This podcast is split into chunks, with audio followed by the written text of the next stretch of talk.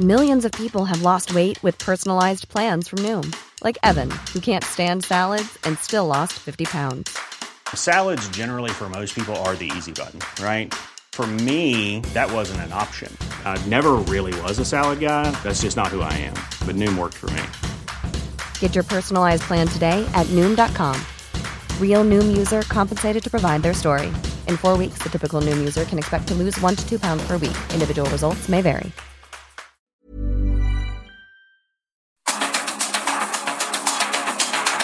Expertos se reúnen para debatir, desmenuzar a la noticia y a sus protagonistas. Esta es la mesa de opinión de El Heraldo de México y La Silla Rota. Bajo la conducción de Alfredo González Castro y Jorge Ramos por El Heraldo Radio. Iniciamos.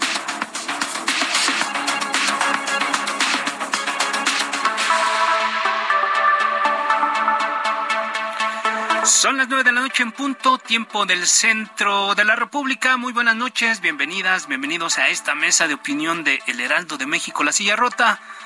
Los saluda su servidor y amigo Alfredo González Castro con el gusto de cada miércoles y decirle que estamos transmitiendo totalmente en vivo desde nuestras instalaciones acá en el sur de la Ciudad de México a través del 98.5 de su frecuencia modulada con una cobertura en prácticamente todo el territorio nacional y también allá en los Estados Unidos. Gracias a la cadena de El Heraldo Radio, por lo pronto lo invito a ser parte de nuestra comunidad digital a través de las redes sociales que usted ya conoce y también también como cada miércoles saludo a mi colega y amigo Jorge Jorge Ramos director editorial de La Silla Rota, quien nos va a platicar sobre cuáles son los temas que abordaremos esta noche. Jorge, ¿cómo estás? Muy buenas noches. Alfredo, ¿qué tal? Buenas noches y buenas noches al auditorio que nos acompaña cada 8 y cada 15 aquí en este espacio. Y bueno, eh, en, el, en el programa eh, pasado, Alfredo, habíamos, eh, pasamos revista a las y los eh, 15 aspirantes, son 15, eh, igual la lista es... Bien poquitos. Bien poquitos, igual, igual crece, pero bueno, 15 aspirantes de Morena y de la oposición, ¿no? Al, al, gobierno de la Ciudad de México, y también a los 29, 29, imagínate, 29, sí, 29 que suspiran, ¿no? Por la candidatura. Va a haber más suspirantes que votos, qué barbaridad. Sí, no, bueno, eh, bueno, ahí, es, ahí hay de todo, ¿no? Ahí, ahí, está toda la lista, la revisamos, pero fíjate que, este, eh, pues estamos ya a un par de semanitas, ¿no? El próximo domingo 4 de junio habrá elecciones en, en el Estado de México y en, Coahuila. Y pues vamos a revisar, ¿no? Que, o sea, cómo lo ven los expertos, ya lo, lo que se viene para estos días, semanas y pues, como prolegómeno del 24, ¿no? Así es, y como bien lo dices, eh, que sean mejor los expertos y gente que ya sabe, que sabe mucho de, de esta materia, la que nos dé un poco de luz sobre lo que, hacer un poco de prospectiva y analizar lo que está ocurriendo en ambos estados, bueno, particularmente eh, que ellos tienen experiencia para hablar precisamente de este asunto. Damos la bienvenida a Vanessa González Deister. Ella fue consejera del Instituto Electoral del Estado de México. Vanessa, gracias. Muy buenas noches. Hola, muy buenas noches. Buenas noches al auditorio y a ustedes. Gracias, gracias, Vanessa González Deister. Y también recibimos esta noche vía telefónica al doctor Bernardo Barranco, también él fue consejero del Instituto Electoral del Estado de México. Doctor, gracias. Muy buenas noches. ¿Qué tal? Buenas noches. Pues Jorge, entramos en, en, materia para ver qué nos dicen los expertos sobre esto que Así queremos es. hablar. Eso, a ver, bueno, pues, eh, a ver, para empezar eh, y poner en contexto al, al auditorio, eh, Vanessa González, preguntar, ¿por qué debe importarnos a todos eh, la elección en el Estado de México? Bueno, eh, el, el, el, Estado de México es el estado con mayor número de votantes en el país, o sea, es el estado con mayor número de población y tiene 12 millones de votantes. Por lo tanto, es un estado relevantísimo y es una especie de laboratorio de las estrategias y de lo que se puede llevar a cabo para la elección del 24. Más allá de que suceda lo mismo en la elección del Estado de México que después en la presidencial, eh, sí se prueban estrategias de campaña, eh, mensajes especiales, mensajes clave de debate, eh, se prueban cuáles son los temas que le importan a la población y eso es lo que está sucediendo hoy en el Estado de México. Además, un estado muy importante porque van dos candidatas mujeres, lo que nunca había sucedido, va a haber gobernadora del Estado de México y de cara también a una posible elección presidencial donde puede haber candidatas muy fuertes mujeres hacia la presidencia de la República. Entonces, eh, siempre se ha hablado que el Estado de México es la joya de la corona, porque además quien gane el Estado, pues también es un bastión importante de mensajes clave para el proceso electoral federal presidencial que va a empezar en octubre de este año. Entonces, hay muchos temas que son relevantes para los partidos, para las coaliciones, para las campañas y para los ciudadanos que podemos empezar a, vislumbrar qué se viene para el 24. Muchas gracias, Vanessa. Y efectivamente, un laboratorio ya y puede ser un preludio de lo que de lo que ocurriría en la en la elección del próximo año. Usted acaba de publicar el libro El regreso al infierno electoral. ¿Los mexiquenses van al infierno, al cielo o al purgatorio, doctor Barranco? Vámonos, qué escatológico te me pusiste. Tomando como referencia el documento. el tema de, del, infierno, eh, el tema del infierno es fundamentalmente porque eh, en las últimas elecciones hay un vacío de principios, de, valores, de ética, y lo que ha primado en la clase política, sobre todo en la clase política mexiquense, en el poder, es el pragmatismo, es eh, la conquista del poder, no importa cómo, no importa cuánto, no importa con quién. Es eh, una especie de obsesión eh, por el poder. Y por lo tanto, entonces, todo lo demás queda subordinado. Los principios, la honorabilidad, la lealtad política quedan totalmente borrados y se vale de todo. Y así ha sido muchas de las elecciones, principalmente la última elección, donde eh, pudimos constatar un conjunto de, de trampas, de trapacerías, de fraude, no al viejo estilo de, un fraude descomunal. No, son, son pequeños fraudes que se dan aquí y allá, pequeñas trapacerías, pero que en su conjunto pueden determinar la balanza en favor o uno del otro. Ahora, a mí eh, eh, me parece también importante poner sobre la mesa que en esta elección, además de todo lo que ha dicho muy bien Vanessa, está en juego la existencia del Partido Revolucionario Institucional. Ese partido soberbio, autoritario, ese partido que marca la cultura política de este país en el siglo XX, eh, eh, ha venido perdiendo desde 2016 territorio, pertinencia.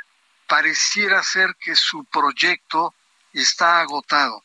Pareciera ser que las divisiones internas a nivel federal, con un impresentable presidente como es Elito Moreno, lo está llevando a la bancarrota y que esta elección puede ser su puntilla de convertirse en un partidito que tendría que estarse jugando en la próxima elección del 24, no ya la supremacía de la presidencia si es que pierde el Estado de México, sino su propia sobrevivencia. Entonces, eh, son elementos muy eh, importantes, muy Em, eh, digamos, puntillosos que nos colocan como una de las elecciones más importantes, que no solamente va a determinar la gobernatura del Estado de México, va a importar mucho cómo se gane o cómo se pierda, en qué condiciones, qué margen, qué nivel de, participación o de, abstención va a tener, porque va a tener una eh, consecuencia ineludible en el proceso electoral del 2024. De tal suerte que eh, esta elección se juega más que el Estado de México, más que la gobernatura, se está configurando la conformación de fuerzas de, eh, de este país cara al 2024. Muchísimas gracias, eh, doctor Barranco. Y bueno, en el 97, cuando el PRI pierde por primera vez la mayoría en la Cámara de Diputados, también eh, en la primera elección del entonces DF, hoy Ciudad de México, eh, lo gana eh, Cuauhtémoc Cárdenas, ¿no? Con, con, con el PRD. Eh, y, por Cierto, y por cierto, vence al papá del hoy gobernador del Estado de México, Alfredo del Mazo papá. Alfredo del Mazo, así es, es correcto. Y, bueno, en, aquel entonces eh, José Antonio Crespo publicó un libro que se llamaba Tiene futuro el PRI, así a manera de pregunta, eh, y, pues, vaticinaba pues este su, su, posible extinción. Y bueno en el 2012 regresó. Entonces pues quién sabe habría habría que ver eh, qué, qué, pasa en el futuro eh, con el PRI pero bueno eh, vamos al siguiente tema y preguntarle Vanessa González cuáles serían tres cualidades y tres defectos de cada una de las candidatas Delfina Gómez y Alejandra del Moral bueno eh, en, el análisis que hemos hecho, yo creo que Delfina Gómez hemos hablado que ha sido muy cercana a la gente, ha recorrido prácticamente ya casi todos los 125 municipios del Estado de México. Es una candidata muy muy de tierra que le habla directo a las personas en un lenguaje muy coloquial que toda la gente entiende perfectamente qué es lo que está diciendo. Es se baja eh, del templete, da un mensaje corto, se baja del templete, habla directamente con la gente. Eso creo que es una gran cualidad. Además, eh, se, se dijo mucho que una de sus debilidades era el tema de los debates y también por eso se generó toda una situación con que si asistía o no asistía y sus coordinadores de campaña pretendían que no asistiera a los debates porque había miedo de que ella pudiera articular ella sí puede articular eh, con, con una buena eh, con un, o sea, como con unas buenas preguntas y los temas, creo que el primer debate demostró que sí puede articular, que tiene propuestas. Y en el caso, yo creo que Alejandra del Moral es una candidata muy joven, que tiene mucho ímpetu, que tiene muy buenos resultados de las posiciones que ha ocupado, su más reciente, todo el tema del salario rosa en el Estado de México, es una candidata muy eficiente, es muy buena debatiendo, habla muy bien eh, y eh, el defecto que yo veo hoy es que a pesar de que ella articula muy bien, los mensajes de su campaña son los que no están llegando directamente a la gente. Cuando ella está en templete o en campaña, habla mucho, habla bien, pero sus mensajes no, lo, no logra transmitir eh, qué es lo que está proponiendo. Y cuando tú ves, tiene una cantidad de espectaculares que duplica los espectaculares de Delfina Gómez, pero cuando tú le preguntas a la gente, qué es lo que propone Alejandra del Moral, te dicen, pues que es valiente, pero ¿y eso qué significa? Entonces, el defecto más claro, más allá de decir tres, es que su mensaje no está llegando y a pesar de que articula y habla bien y ella se mantiene en este discurso de ella no es corrupta y ella así lo ha demostrado, no ha podido eh, contrarrestar toda esta campaña en contra del priismo de casi 100 años en el Estado de México de corrupción. Y ahí es donde Delfina Gómez tiene una gran ventaja. Entonces, creo que está en las personalidades, eh, una muy cercana a las personas, otra que habla muy bien, y creo que en este momento esa cercanía y, poder transmitir uno a uno que es una candidata cercana, es lo que está poniendo a Delfina por encima en las preferencias de, hacia la elección del 4 de junio. Gracias, gracias Vanessa. Y bueno, otra cosa que, que se ve es pues, que está un poco sola porque incluso pues da la impresión de que eh, su partido a nivel nacional la dejó solitaria y también pues sabemos que existe un compromiso del gobernador del Estado de México con el presidente de no meter las manos, entonces esa soledad eh, se ve y se siente, pero bueno, aquí es un comentario al margen. Vamos con la misma pregunta con el doctor eh, Barranco. Tres cualidades y tres defectos de cada una de las candidatas, doctor. Bueno, la, la principal cualidad de, Delfina es su raigambre popular. Ella es de origen mazagua, eh, tiene un, personaje electoral que le acerca mucho a la gente pobre, a la gente que con dificultades llega a la quincena, eh, que entiende sus necesidades, su lenguaje. Es una mujer eh, cálida, es maestra y por lo tanto habla clarito, habla sencillo eh, con, con, la gente y eso, eso es importante, eso ha tenido, eh, sobre todo a nivel de, de, las campañas territoriales, las campañas en los diferentes municipios.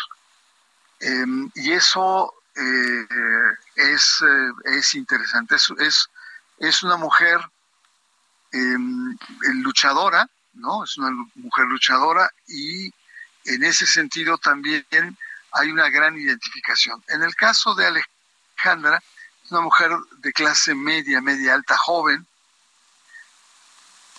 se acerca sobre todo al, al que tiene los pobres, no son los adultos, sino más bien son los jóvenes. Esto es dinámica, es, es activa, es incansable, este, lo mismo está en, en, mítines que está dando eh, entrevistas con diferentes medios, etcétera. El problema es eh, eh, la marca que, que, pesa. En las últimas encuestas, casi todas, hay un elemento independientemente de la distancia que hay entre una y otra candidata, pero hay un elemento clave que marca las, las campañas y marca la personalidad de las, las eh, contendientes. Y es que de cada 10 mexiquenses, de cada 10 mexiquenses, 7 quieren un cambio. No necesariamente van a votar por Morena, pero tampoco van a votar por el PRI. De tal manera que el eslogan que tiene eh, Morena y, y, Delfina es la opción por el cambio. En, eh, eh, a diferencia de Alejandra, que le cuesta mucho trabajo la marca PRI por todo lo que representa, el desgaste que tiene, difícilmente eh, puede articular un, un, una narrativa de combate a la pobreza cuando han tenido 100 años de no, y no solamente no la han combatido, sino la han agudizado, el tema de la seguridad que no han podido, el tema de feminicidios, en fin, una serie de cuestiones que eh, le pesa la marca, eh, pero sobre todo el tema de corrupción, que es uno de los sellos que en el Estado de México está estigmatizado el actual partido en el poder en, en la entidad. De tal suerte que Delfina no habla de partido, sino habla de personas. Ella dice, el tiro es entre dos mujeres es entre Delfina y yo. Decidan ustedes quién es la mejor. Pero no, no está detrás, incluso PAN y PRD, ella se la está jugando por ella misma, lo cual, eh, eh, eh, como decía Vanessa, no ha logrado convencer del todo. es decir, el hecho de que tenga este apellido o esta referencia, esta historicidad como contendiente, no la hace aparecer como auténtica, sino como un personaje hecho candidato. En cambio, Delfina no, Delfina habla mucho de su experiencia, de su lucha, luchas por la democracia, lucha magisterial, etcétera. Es decir, ella está ubicada, eh, digamos, en el tiempo y en, en, en, la coyuntura de las narrativas. Y en el caso de Alejandra está un tanto eh, colocada de manera artificial en la construcción de su personaje. Pues ahí está. Interesante, interesante la los... manera como, como miran a las candidatas dos. Ambas candidatas, ahí están, ahí está pros y contras, ¿no? De, de, de ambas eh, mujeres que pues estarán midiendo el próximo 4 de junio. Y bueno, eh, Alfredo, no sé, ustedes eh, invitados eh, también coincidan en que eh, Coahuila está un poco aburrido, ¿no? Está como aburrido. Parece como que está aburrido, y, pero si te pones a pensar, o, todo el mundo da por hecho lo que va a ocurrir tanto en el Estado de México como y más en Coahuila, ¿no? Digo, la, la distancia que puede haber. Hoy veíamos entre, la encuesta aquí en el Heraldo, ¿no? O sea, es, es abismal la distancia que están por lo menos proyectando las casas encuestadoras, particularmente en Coahuila. Y bueno, pues, eh, en el Estado de México parece que no sé si sea por la cercanía o porque es una, digo, tampoco es que sea divertida la campaña o las campañas sean divertidas, pero tal vez por la cercanía, lo que significa, lo que dicen ya Vanessa y el doctor Barranco, pues es, es probable que llamen un poco más la atención y que ya damos por hecho lo que va a ocurrir en Coahuila. En Coahuila, sí es, así es. Y entonces, por eso este, quería preguntar, eh, Vanessa, si ya de plano en Coahuila, ya a lo mejor nos vamos a dormir y esperamos a las 8 de la noche del 4 de junio para las encuestas de salida. Vanessa. Sí, yo creo que aquí había, habría que hablar que en Coahuila eh, la coalición legislativa o la coalición que acompaña, de hecho, a Delfina Gómez en el Estado de México, en Coahuila se dividió. está el candidato, claro, está el candidato de Morena, un candidato importante del PT, ex eh, subsecretario de Seguridad, con muy buena eh, forma de hablar en el debate y el candidato del verde. Si tú sumaras las preferencias electorales de los tres, sería competencia contra la coalición PRI-PAN-PRD de Manolo Jiménez y estarían más o menos parejos o la distancia no sería tanta y habría realmente una competencia que nos interesaría ver qué pasaría. Ahí es cuando hemos platicado que pues probablemente ahí sí haya un acuerdo porque no tiene sentido que la coalición legislativa del Congreso de la Unión hoy, Morena, PT y Verde, se haya dividido para Coahuila, a menos que realmente no hubo un deseo de ganar el estado de Coahuila. Así es. Y bien, eh, eh, doctor Barranco, tal vez, la, tal vez la explicación de lo que te voy a preguntar ya lo dio en, en, parte tu colega Vanessa, porque este, porque el PRI mantiene un poderío ahí en Coahuila ¿Será el único estado que gobierne ya ah, definitivamente? ¿Qué, estás viendo, doctor Barranco? Pues bueno, quedaría Durango también, ¿no? Claro, ganó el, eh, aunque es una presencia híbrida que comparte con sus eh, coaligados. Pero sí, hay una enorme diferencia eh, y es una diferencia que se explica sobre todo por el Em, el proceso fallido que siguió Morena y que se fracturó. Y al fracturarse, pues evidentemente que está pagando la factura de llegar no solamente dividido, sino con posturas em, debilitadas. Y hay que decirlo también, Guadiana no es el mejor candidato que Morena pudo haber presentado en, en el estado de Coahuila un empresario minero con muchos asegúnes, ya mayor, eh, pero que además eh, eh, se ha tomado en algunos momentos pareciera como a la ligera la candidatura. ¿no? Le gusta mucho la guasa, el, el, sentido del humor que a veces... la imagen por sí misma, doctor. Solemnes. La imagen del imagen, ¿no? Así. Bota, sombrero, bigote creo que ahí hay, hay una disonancia muy grande respecto a la solemnidad con la que se está manejando el Estado de México, ¿no? El Estado de México, pues más bien es una elección de territorial, ¿no? Eh, que en este momento tiene como dos dinámicas a, a dos semanas de que acaben las campañas. Una es la territorial y la otra es que en este momento en el Estado de México ya están operando las estructuras, ¿no? Las estructuras de poder, las estructuras territoriales, ¿no? Donde eh, podemos decir de manera muy simplona, pero, pero hay mucho de razón, que toda la parte poniente, todo el valle de Toluca y el sur, donde está asentado el crimen organizado, que domina territorialmente las zonas, son, están eh, del lado del PRI, mientras que la zona conurbada, el norte de la Ciudad de México y poniente, eh, hay un dominio eh, marcado por parte de los simpatizantes de Morena, que hay que decirlo, ahí está concentrado, digamos, los municipios con más peso electoral. De tal manera que estamos viviendo una doble dinámica y una tensión muy grande, ya se habla de compra y coacción de, de, de, voto, entrega de solicitud de credenciales. Eh, el, ayer presentó eh, la coalición Va por Estado de México una queja y, una demanda de la intervención de gobernadores. En fin, creo que en este momento, en estas dos semanas, se van a tensar las cosas que hasta el momento han sido muy buenas. Muy bien, pues, pues ahí está la voz de dos expertos, de dos expertos y, el balance de lo que puede pasar. Vanessa González Deister, ex consejera del Instituto Electoral del Estado de México, gracias por participar esta noche.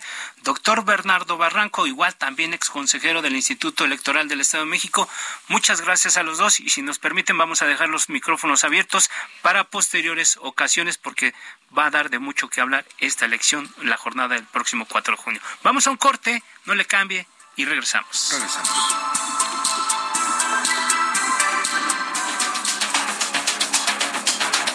Regresamos con la polémica y el debate después del corte. No se vaya. Esto es Mesa de Opinión, El Heraldo, La Silla Rota.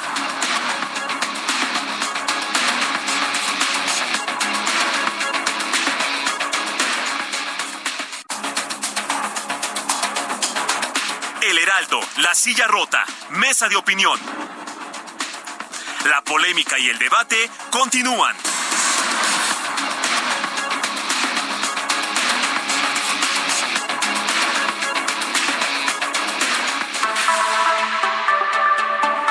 Son las nueve de la noche con 30 minutos, hora del centro de la República. Le reiteramos que estamos transmitiendo totalmente en vivo por el 98.5 de su frecuencia modulada desde nuestras instalaciones acá en el sur de la Ciudad de México con una cobertura en prácticamente todo el territorio nacional y también allá en los Estados Unidos gracias a la cada vez más grande cadena de El Heraldo Radio.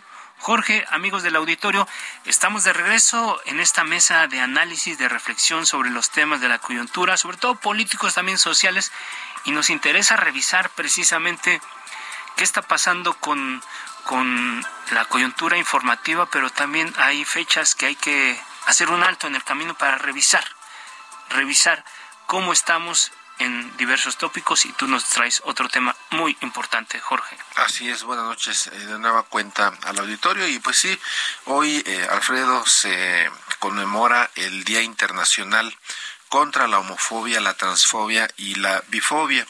Y bueno, vamos a escuchar esta nota que preparó nuestro equipo de información y producción para dar paso al diálogo con nuestros siguientes invitados.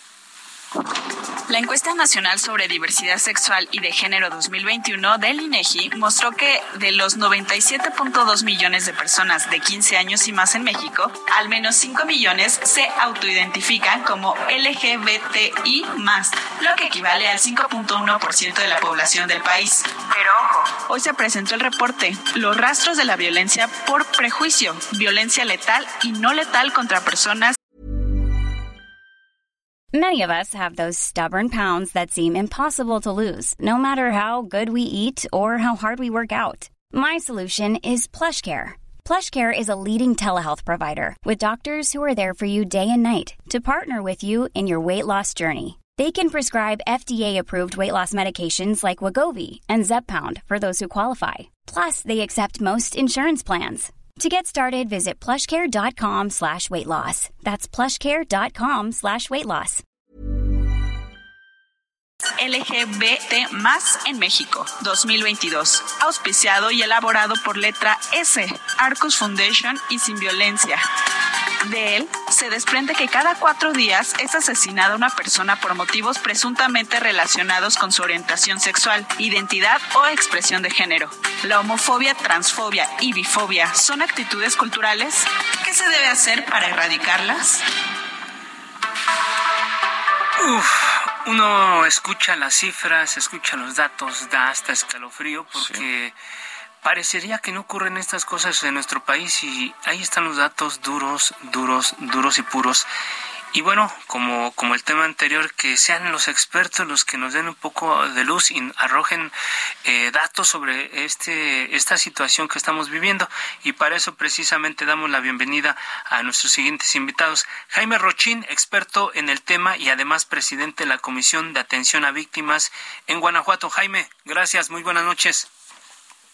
Alfredo, Jorge, auditorio, un gusto como siempre estar con ustedes. Es un honor que me hayan invitado. Gracias, Jaime. También recibimos esta noche vía telefónica a Samuel Martínez, coordinador de investigación de Letra S. Samuel, gracias. Muy buenas noches.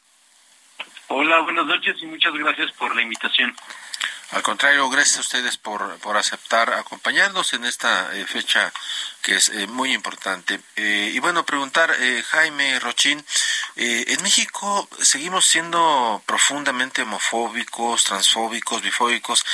Hay datos inquietantes, ya escuchábamos ahorita, pero el 72% de quienes se han identificado, por ejemplo, como trans, han enfrentado o padecido discriminación. ¿Dónde estamos parados como país, Jaime? Sí, Jorge, mucho, muchas gracias. Pues mira, eh, por un lado, lo que yo quisiera es reconocer el trabajo de realmente informes muy datos muy claros y muy a ver, creo que estamos teniendo problemas con el teléfono. Vamos a retomar, a retomar la llamada, pero pasemos al a nuestro siguiente invitado para lo que reconectamos a Jaime. Eh. Ah, ya está. A ver, eh, Jaime, nos decías, no te escuchábamos eh, con claridad, pero ya estamos de regreso. Ah, perfecto. Bueno, lo, primero era reconocer el trabajo de Letra S, los rastros de la violencia por prejuicio. Realmente es un documento muy interesante que nos pone en la realidad actual de la homofobia, bifobia, lesbofobia, transfobia, etcétera.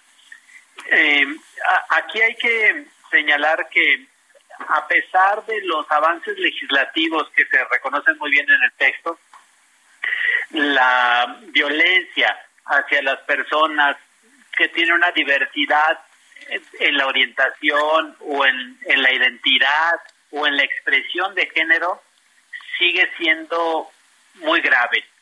Y especialmente ahora hay que tener cuidado porque empiezan los discursos de odio a generar una eh, aceptación en ciertos sectores e incluso se vuelve una especie como de discurso político favorable a, cierto sector de la sociedad. y eso no se puede permitir.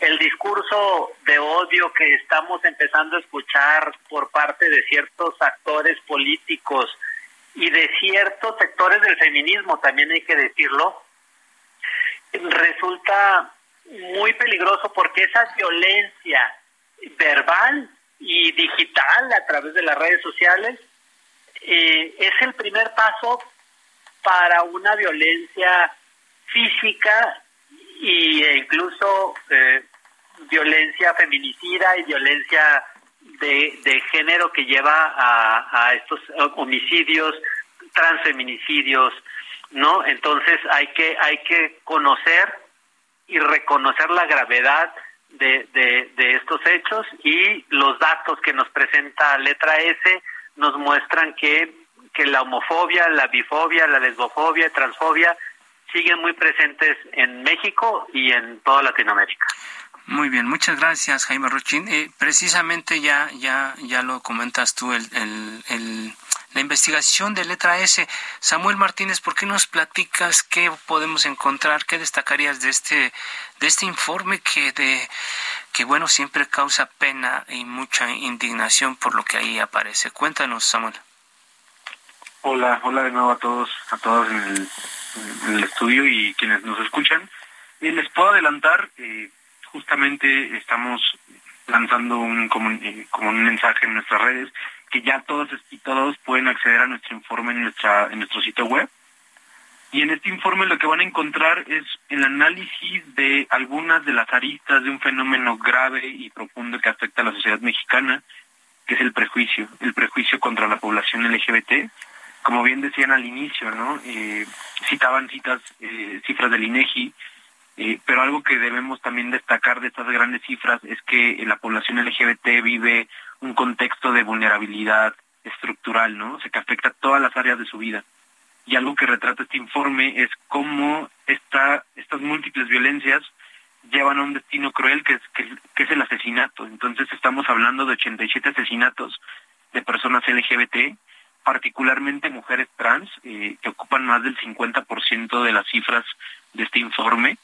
Eh, entonces lo que van a encontrar aquí es un retrato de algunos de estos eh, rasgos, de estas características de lo que llamamos nosotros el prejuicio, la violencia contra la población LGBT.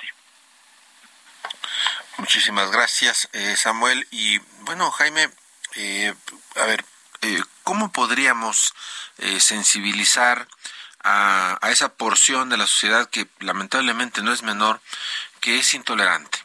¿Cómo, cómo, podríamos eh, trabajar con, con, esa parte de la población y con otra que a lo mejor no lo está entendiendo, Jaime? Claro, eh, ¿se escucha bien? Sí, adelante. Ah, perfecto. La clave, yo creo, es recordar la dignidad de la persona humana y la obligación que tenemos todos de respetar eh, las distintas maneras de ser y las distintas maneras de amar. Eh, no hay razón alguna para odiar o para eh, eliminar derechos a ninguna persona ni por su orientación sexual, ni por su identidad, ni por su expresión de género.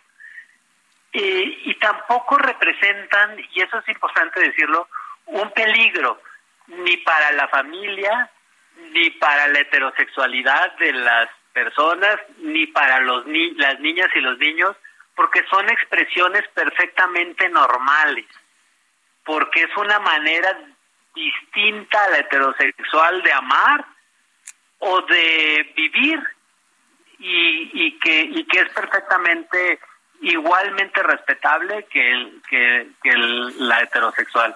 Entonces tenemos que trabajar en un eh, fortalecimiento de respeto por la dignidad eh, y evitar los prejuicios. Efectivamente, estos prejuicios que bien señala letra S eh, nos llevan a actitudes que pueden desprenderse en odio.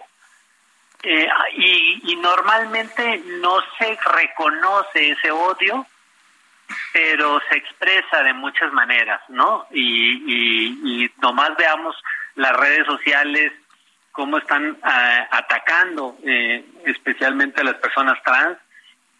Eh, allí hay que tener mucho cuidado porque son, como bien lo dice, bien lo señala el informe, son especialmente vulnerables. Si, si, si todas las personas que tienen una orientación o una identidad o una expresión de género diferente a la que a la, a la que normalmente se considera digamos la más común la heterosexual eh, hay que validar todas las formas y todas las expresiones y, y que la gente sepa que cuando está odiando una expresión sexual puede estar odiando a, a sus seres más queridos y puede estar arruinándoles la vida. Entonces eh, que abracemos la diversidad como sociedad, que además es un deber constitucional, eh, no, no solo es un acto positivo, sino que incluso puede ser un delito en, en algunas en algunas partes del país, como en la Ciudad de México, discriminar, eh, el quitar derechos,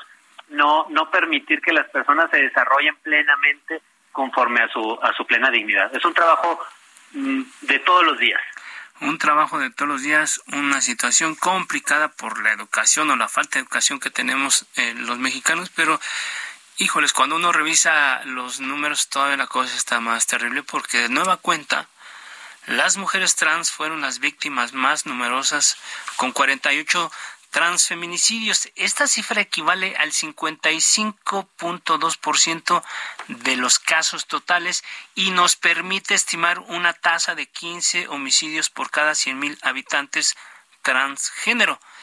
Quiere decir que es superior a la tasa general de homicidios de mujeres reportadas por el INEGI tan solo en el 2021 y esto equivale a 6 por, a 6 por cada 100.000 habitantes terrible esto que se describe en el reporte Samuel Martínez.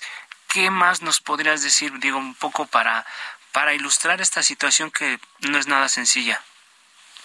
No, y justo lo que lo que retomas me parece fundamental para entender la vulnerabilidad de la población eh, trans en particular. Pero también lo que van a encontrar en el informe es que en al menos 24 entidades de las 32 del país estamos registrando casos, ¿no? Y algo, algo importante para nosotros es decir que este informe representa un subregistro, o sea, que no presentemos cifras de todas las entidades del país no significa que no estén ocurriendo. Claro. Lo que pasa es que muchos de estos casos no llegan a medios de comunicación o nunca fueron denunciados en redes sociales. Eso es importante que la gente entienda que esta cifra puede ser mayor, ¿no? Que al final no pudimos acceder a toda la información de todos los casos y que seguramente ellos conocen casos que nunca llegaron a redes sociales pero que ocurrieron. Eh, entonces lo que van a encontrar aquí es eso, el reflejo de 24 entidades que presentan casos, pero también van a conocer la, la impunidad que caracteriza estos casos, ¿no? Por ejemplo, de los 87 asesinatos, tan solo se identificaron a 20 presuntos responsables y de esos 20 presuntos responsables, tan solo 11 están enfrentando un proceso penal. O sea, la, la impunidad impera no solo sobre, sobre estos casos, ¿no? Sabemos que los feminicidios también tienen una alta cifra de impunidad y, en general los, delitos en el país, pero en el caso de la población LGBT eh, pareciera que son ignorados estos crímenes contra contra la población LGBT cuando ocurren. como si las autoridades... Perdóname, sí, adelante. Adelante, adelante, adelante. no, justo, que queremos destacar esto, ¿no? Como el prejuicio también está presente en muchas de las estructuras de justicia, en las instituciones y en quienes imparten justicia en el país. Claro, claro, porque en el caso de los feminicidios, ya lo mencionabas tú, también hay unas cifras que no se registran de manera adecuada, porque en este caso que nos ocupa en este momento, como el, de los feminicidios, se les da una categoría de, homicidios comunes y corrientes y no, no, no los incluyen en las estadísticas como tendrían que tener una, una diferencia porque eh, tiene que ver con el origen de las personas, con la tendencia de las personas y no, no, eso no puede tratarse como un homicidio común y corriente. Sí, y, además era eh, una idea que, que empujaban eh, desde la Fiscalía General para modificar este, este esquema, eh, concretamente en el caso de los feminicidios, ¿no? Había ahí una idea que al final no prosperó afortunadamente, pero a ver, eh, eh, Jaime, justo ahorita Samuel nos, nos, nos pintaba un panorama muy, muy complicado. ¿Tú qué verías que tenemos que hacer frente a este escenario? Mira, creo que Letra S hace unas buenas propuestas una primera, eh, que, creo que es fundamental, es que señalan la obligación que tenemos las autoridades, y yo me incluyo como autoridad, de crear sistemas de información que incorporen variables sobre orientación sexual, identidad de género, etcétera, ¿no? Para que los datos se puedan ver y se puedan conocer, porque realmente lo que vemos son notas eh, de periódicos, etcétera, que no nos reflejan la realidad de la gravedad del fenómeno de la violencia hacia las personas, ¿no? Entonces, lo primero que tenemos que hacer, por ejemplo, nosotros como comisiones de víctimas, es saber cuántas personas tenemos desaparecidas que pueda ser por, por su orientación sexual, cuántas personas víctimas de homicidio de las que estamos atendiendo a sus familiares puedan tener eh, su origen en su en su eh, en su orientación sexual, en su expresión de género, etcétera, ¿no? Entonces hay un tema ahí muy importante, por una parte, por parte de las autoridades, de generar sistemas que eh, visibilicen realmente el problema, porque esto es un trabajo de la sociedad civil, pero el Estado tiene, que responder. Otro tema que me parece fundamental es, ahorita está en la, Cámara de Diputados pendiente la aprobación de la eh, prohibición de los que ya, de lo que llaman ecocic, esfuerzos para corregir la, las, la expresión de género, etcétera, etcétera, ¿no? La orientación sexual, la identidad de género, eh, también llamadas terapias de conversión. Esta ya se aprobó en el Senado, ahorita está en discusión en la Cámara de Diputados, es bien importante porque son torturas. Son torturas hacia personas por su orientación sexual que tienen que terminar ya y, y, es muy importante y, y, acá y desde acá si podemos hacer un llamado a la Cámara de Diputados a aprobar urgentemente esa esa reforma y yo creo que seguir el, el tema que decíamos, me parece seguir insistiendo en, en la violencia verbal y digital a través de las redes. Eh, creo que ha, empezado a haber sanciones a determinadas actores, actrices, entonces, mujeres políticas también, que han em, utilizado la palestra política para eh, ofender y denigrar a las personas por su orientación sexual y eso se tiene que sancionar por parte de los organismos electorales. Muy bien, gracias Jaime. Bueno, Samuel, eh, ya escuchamos como parte de las acciones. Eh, ¿Algún punto que tú quieras hacer énfasis sobre la actuación que debe nosotros como personas, el gobierno, la ciudadanía, el Congreso? ¿Qué podrías comentarnos, Samuel? Pues creo que, que la idea más importante para resumir este informe es que lo consideramos un, un eh, como un sustituto, justo como ya decía Jaime, ¿no? De la responsabilidad del Estado. Nuestra esperanza es que en el futuro este informe eh, lo presenten instituciones eh, estatales, ¿no? Que, que se construya un sistema de información desde el Estado, que, que con los recursos y el acceso que tiene a la información nos permita entender la magnitud de este problema que es mucho más grande de lo que nosotros podemos retratar. Sin embargo, eh, hoy me preguntaba, ¿no? ¿Qué significa el 17 de mayo para letra S? y para nosotros significa un año más que el Estado no está cumpliendo con su trabajo, que es procurar justicia para la población LGBTI. Y mientras esto no ocurra, Letra se va a seguir trabajando, ¿no? Entonces, este informe eh, es la representación de un esfuerzo colectivo que inició hace más de dos décadas con el objetivo de visibilizar y ahora tenemos la intención de convertir este instrumento en una herramienta de incidencia que justo eh, autoridades, comisiones de búsqueda, activistas, eh, académicos y personas de la sociedad civil se puedan apropiar de esta información para exigir sus derechos. Es como, como la, idea importante detrás de este trabajo colectivo. Claro, muy bien. Pues muchísimas gracias, Samuel Martínez.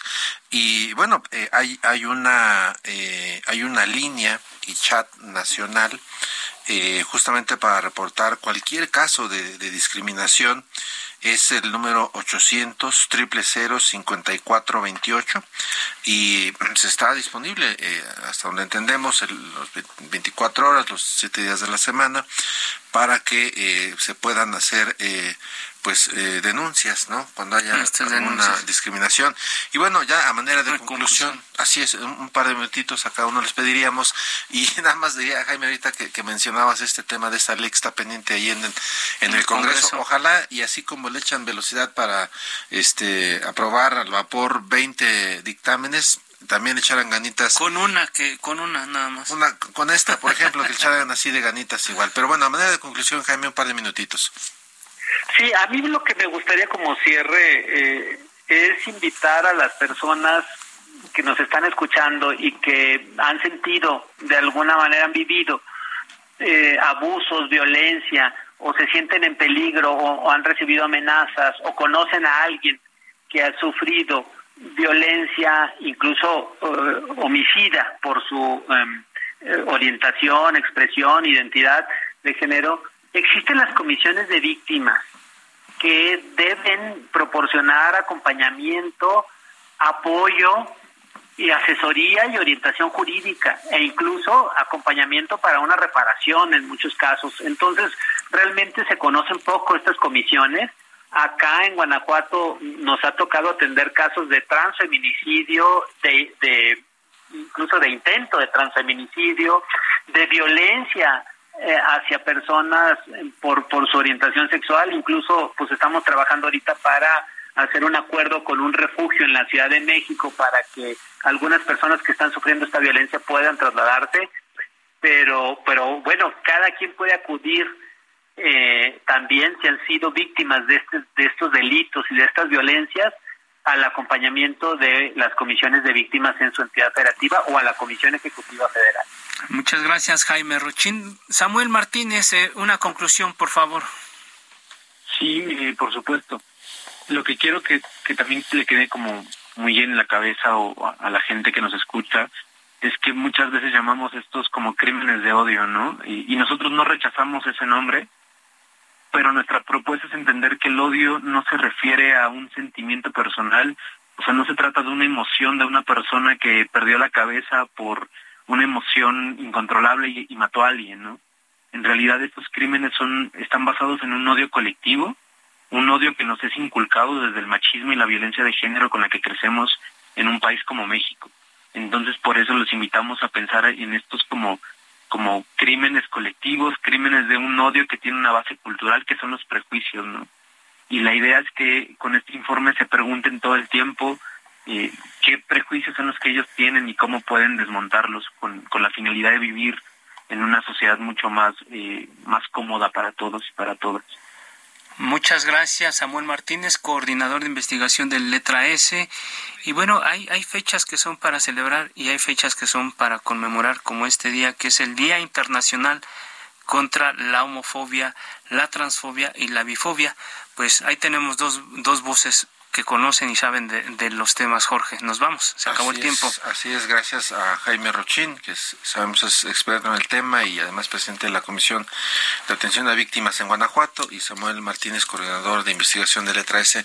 A ambos les damos las gracias porque nos den luces sobre estos temas. Así es, ya llegamos al final de este espacio, pero no, no nos vamos sin antes agradecer que nos haya acompañado en esta emisión de la mesa de opinión del Heraldo de México, La Silla Rota. Agradecemos quienes han hecho posible este esfuerzo.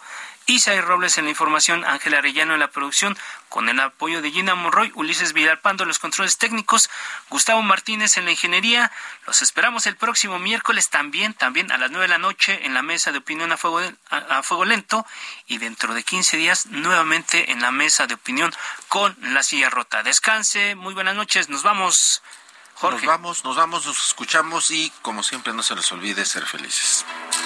Quédese con Víctor Sánchez Baños en las frecuencias de El Heraldo Radio. Nos escuchamos hasta la próxima.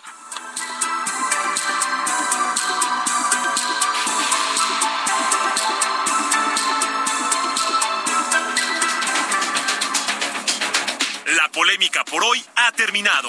Le esperamos el próximo miércoles para que junto con los expertos analicemos la noticia y a sus protagonistas en la mesa de opinión El Heraldo de México y La Silla Rota.